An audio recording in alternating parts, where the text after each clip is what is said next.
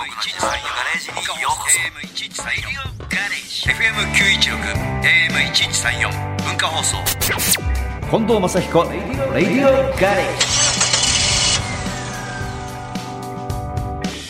近藤正彦です僕のガレージにようこそこんばんは今夜のガレージクルー文化放送アナウンサー松井さん入りですまずはメッセージご紹介しましょう、はい、愛知県のラジオネームまゆたむさんからですレディオガレージ楽しみにしています、はい、1週間待ち遠しいです。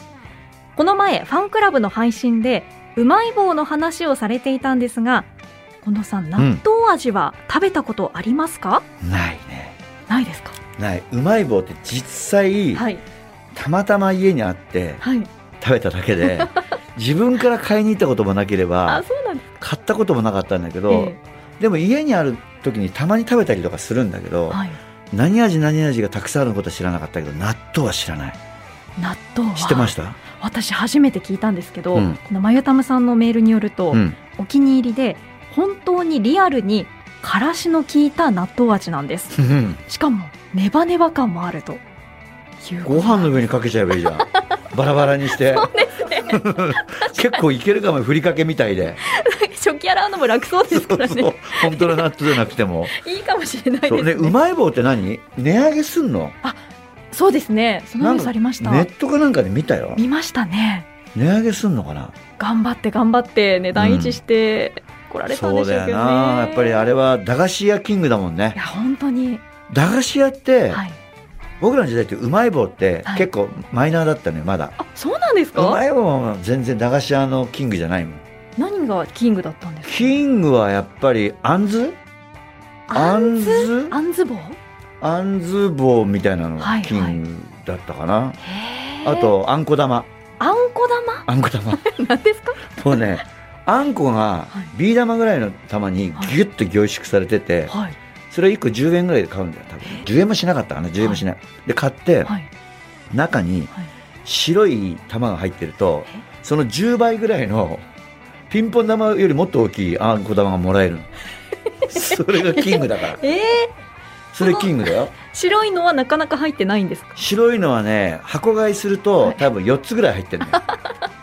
もう一回箱買いしたことあるの子供の頃どうしても白いの食べたくて。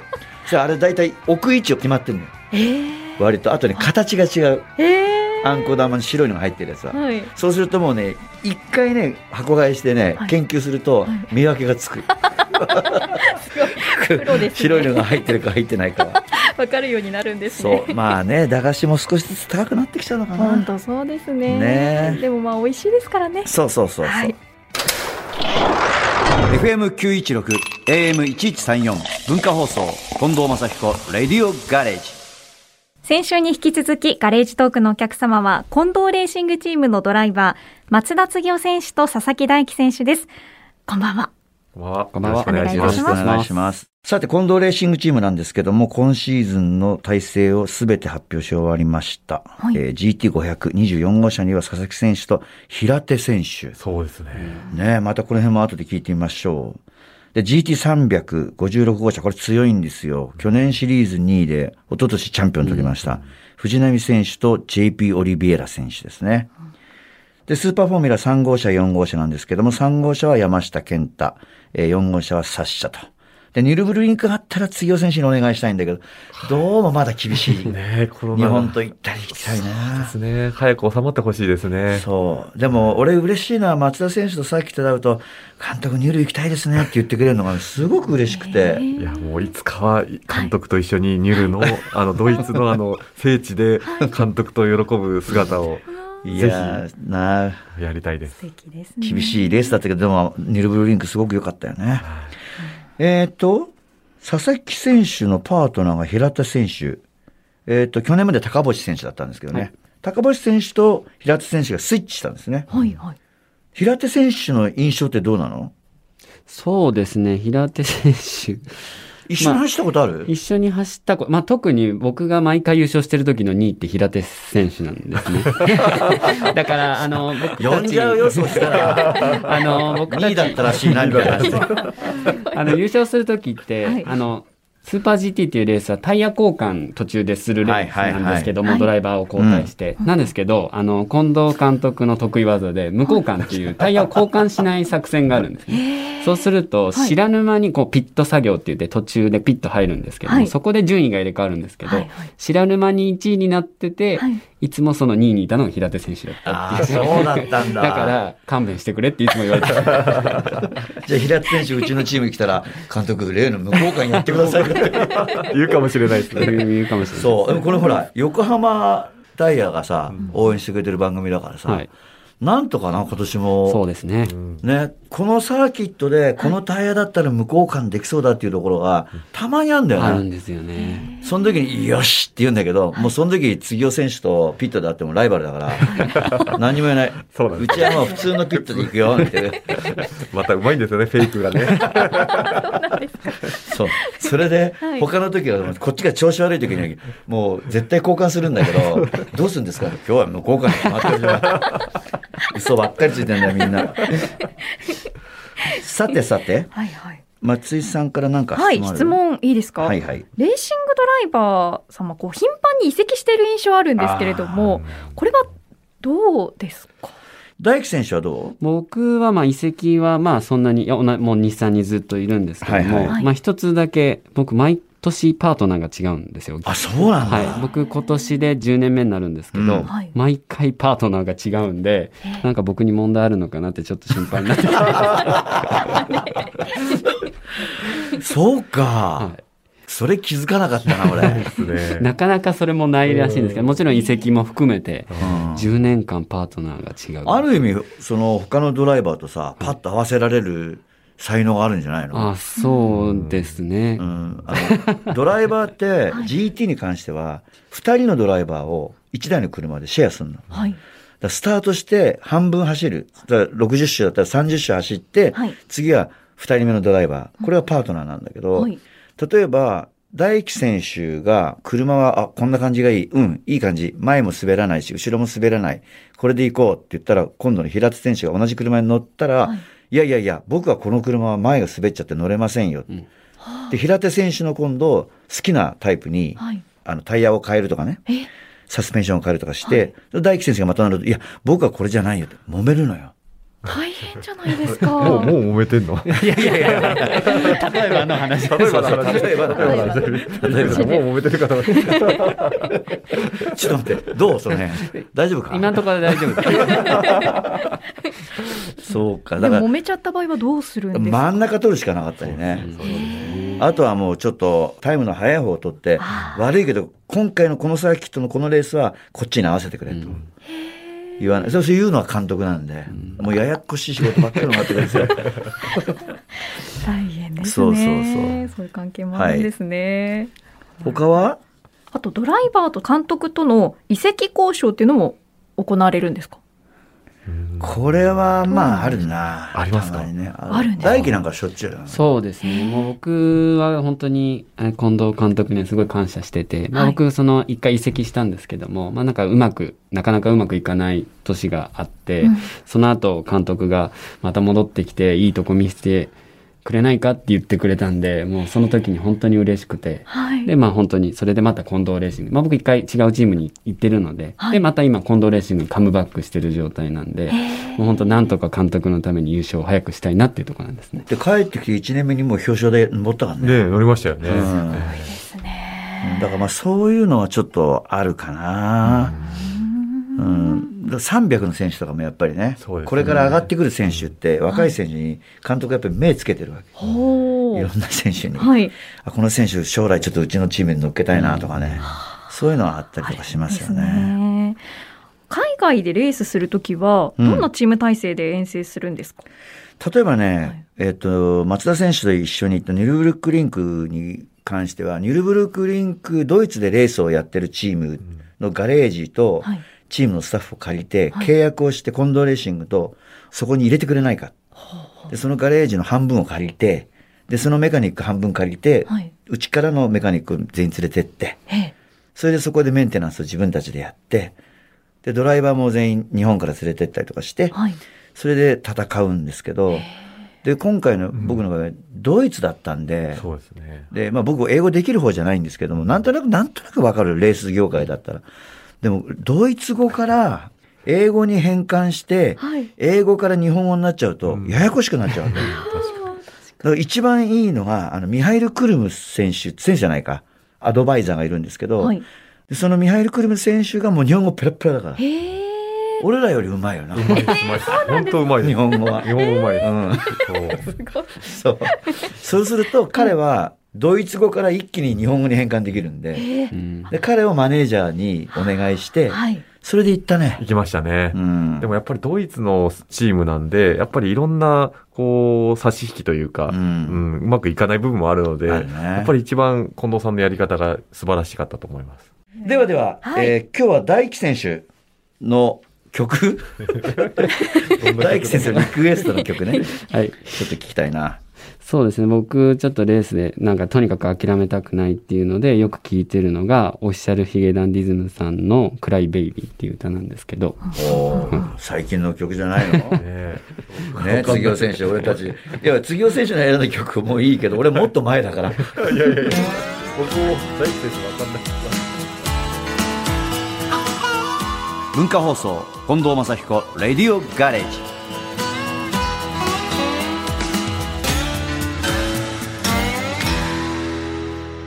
ガレージトーク後半は、レースに取り憑かれた人々についてお伺いしましょう。ズバリですね、レースの魅力、どんなところでしょうか？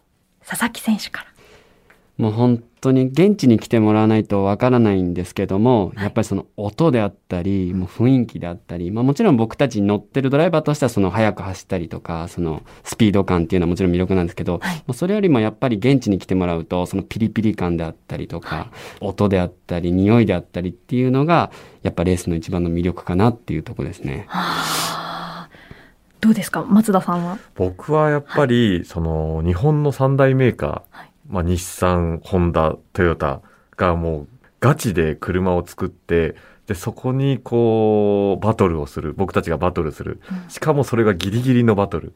そこはこう見てる人っていうのは本当に楽しいと思いますし、あと車だけじゃなくて、ね、タイヤメーカーの戦いもあるんですよね。横浜さんだったり、いろんなタイヤのメーカーがこう日本のレースを支えてて、はい。それでこうみんなの集団が揃って勝ちに行く。で、勝った時の喜びを分かち合えるっていう、その時はもう僕はもう感動するし、やっぱり見てる人、応援してくれてる人もそこに共感を持てるんじゃないかなと思いますね。えー、ということですけれど、どうですか？いや、俺はもう、なんなのかな、あの、勝った時はに、やったっていう気持ちじゃなくて、ほもう本当に汚い言葉なんだけど、ざまみろっていう気持ちになっちゃうんだよね。えー。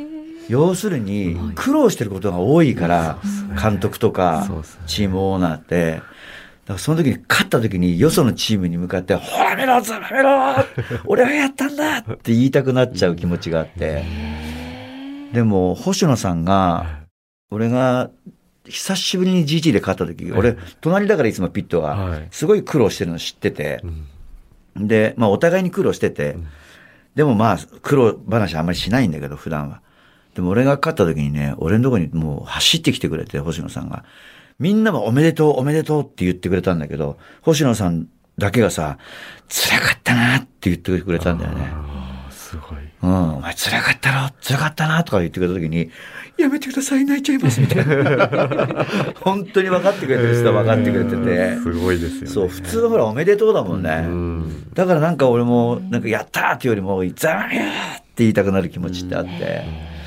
うん。まあでもそれだけ魅力があるのかな、レースって。でも、なかなかレースの、なんていうのかな、魅力だとか、今言ったことに対して、少しやっぱりメジャーなスポーツになりきれてない部分があるんでね。だからそういう意味では今回ほら、二人のドライバーに来てもらって、はいこうして僕の番組に出てもらって、いろんな人にさ、うんラジオ聞いてる人にサーキットに足を運んでもらえればいいな。この番組はさ、もちろんその僕のね、ファンの方もたくさん聞いてくれてるけど、やっぱり今日さ、あの、二人のドライバーが来てくれて、二人のドライバーのファンの方も聞いてくれてると思うし、例えばタクシーの運転手さんもさ、タクシーの中で聞いてくれてる人もいるだろうし、いろんな場面で聞いてくれてる人がいるから、なんかさ、そういう人たちにさ、来てもらいたいよな。そうですね、うん足を運んでもらいたいですし、やっぱりその、みんながレースで一つになって応援してくれてるっていうのが、やっぱり僕たちの支えにもなると思うんですよね。まあうん近藤監督のチームもそうだし、僕たちのチームもそうだし、みんながそこでね、こう一つになれるっていうのがサーキット上だと思うので、うんぜひ来ていただきたいです。へーサーキットってなんか非現実的だよな、あそこって。うんそうですね。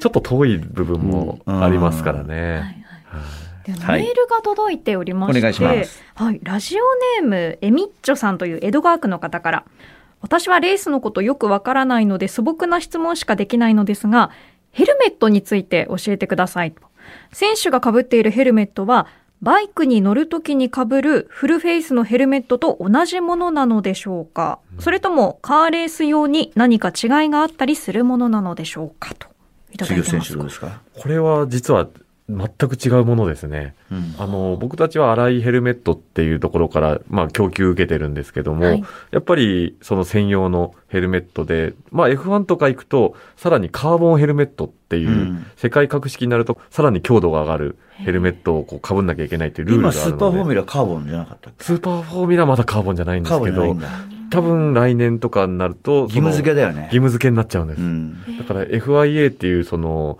承認された刻印がないとそのヘルメットはレースで使えませんっていうのになるのではい普段のヘルメットよりも多分買うと普通にねショップさんで売ってるヘルメットと比べたら、多分2 3 0万ぐらい僕たちが使ってるヘルメット高いと思います高いよね。カーボンのやつだってもう3桁だよ。三桁になります、はいヘルメット。そんなするんですか？だよ。大変。あのニューヨーク行く時自分で買いましたから。海外のレース行く時だからそれがないと出れないそうだよね、カーボン。カーボンだから自分で買いました僕。言ってくれれば、あらしまった。もう今更遅い。今更遅いですね。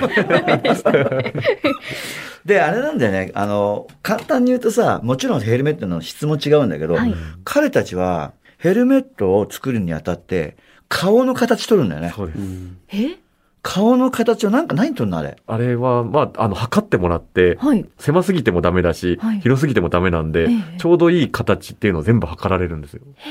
靴と一緒です、中のこう、あんこあるじゃない、はいあれがもうその人のぴったりフィットするから、ヘルメットぐっと被るとちょっとキュッと締まるよね。締まります。食って締まります。きつくないんですか？でもちょうどいいんです。あちょうどいいんですか？そう。すごいそうだよ、ヘルメットそうだよね。そうです。はい。あと二輪と違うのはさ、はいあの、この見る窓が狭いよね。狭いうレーですねシングのヘルメットって。す。ね、大輝選手、あれとか結構怖いよね。なんか、フォーミュラとか走ってたら、なんか飛んでくるんですよ、まあ本当に。そうですね。石とかも石とか飛んでくるんので結構、あれ、カートンもっとやばくない？カートもっとやばいです。だからやっぱり、カンカンカンカン来る。はい、バイザーってすごいんだなと思いますね。あれなかったら、やばいよね。説明しちゃうと目とかね。はい。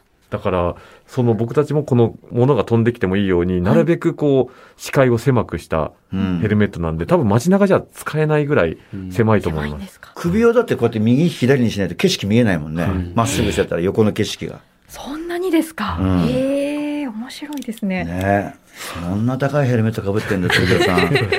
大変です。本当もう大事にしないといけないです。そうですね、はいでは今週の最後にそれぞれの今シーズンの目標を教えてください佐々木さんからお願いいたします。はい、えー、今シーズン、まあ、去年、近藤レーシングに復帰しまして、で、久しぶりに表彰台獲得できて、もう本当に、まあ、その時、3位ですけど、本当に嬉しくて、また、このチームで優勝したいなっていう気持ちが去年もっと強くなって、まあ、今年、えーチームメイトが変わりまして、平手選手と近藤監督と、なんとかまずは一勝優勝できるように、えー今年は精一杯頑張りたいなと思ってます。松田選手そうですね。まあ僕はあの、まあ同じ日産系のチームなんですけども、まああのニスモというチームで今年は500を戦うんですけども、去年23号車で23勝したので、今年は近藤監督のね、24号車をそれはダメ。ダメですか、?24、24勝させてください。24勝をしたいなと思って。まあでもそうするとなんかね、やっぱり自分の記録としてもね、うんもっともっと23勝じゃなくて24勝、25勝っていう記録も作っていきたいので、まあとにかく年も年なんで、とにかく自分との戦いで今年はあの自分に負けないようにさらに進化して走っていきたいですし、またニュルがね、できるとき、できればいいなとはい、できるときに近藤監督にしっかりともちろんですよ。喜んでもらえるように頑張りたいと思いますので、はい衰えないように頑張ります。近藤監督。はい。僕はまあ、スーパーフォーミュラーはちょっとね、今日は二人ドライバー来てないんであれですけど、あの、GT に関しては今年ね、Z に変わるんですよ。GTR っていう車から、今年から Z に変わって、どう ?Z？いや、Z、かなりタイム出てますね。ああ、そう。はいあの、前の GTR よりはタイムが出てるっていうことなのね。乗り心地というかさ、乗り心地も順調に来てるのかなと思いますね。その、ちょっと GTR って得意不得意があったんですね。ね。そのコースによって、うん。このコースはすごいいいけど、このコースはちょっとっていうのが、うん。あの Z になって、全部のコースで、えーポテンシャルを出せるのかなっていう方向になってるので、すごい楽しみです。なるほどね。まあ、今年から Z なんで、その Z で僕もあの、日産の 方から絶対に勝てと言われてるんで、もうとにかく勝たなきゃいけないので、まあ、佐々木選手と同じチームでね、僕のチームでやってくれるんで、もちろん勝ちに行きますけど、まあ、日産勢4台はいあるんでね、あの、4台でチャンピオン争いができればいいなというところだと思います。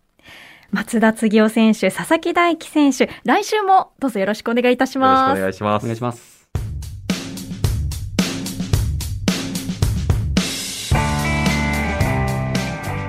近藤レーシングチームという大所帯を率いる近藤監督の大変さっていうのも今回すごく伝わりましたね。まあね、うんでも、レーシングチームを作るってすごくやっぱうん大変なんだけど、はい。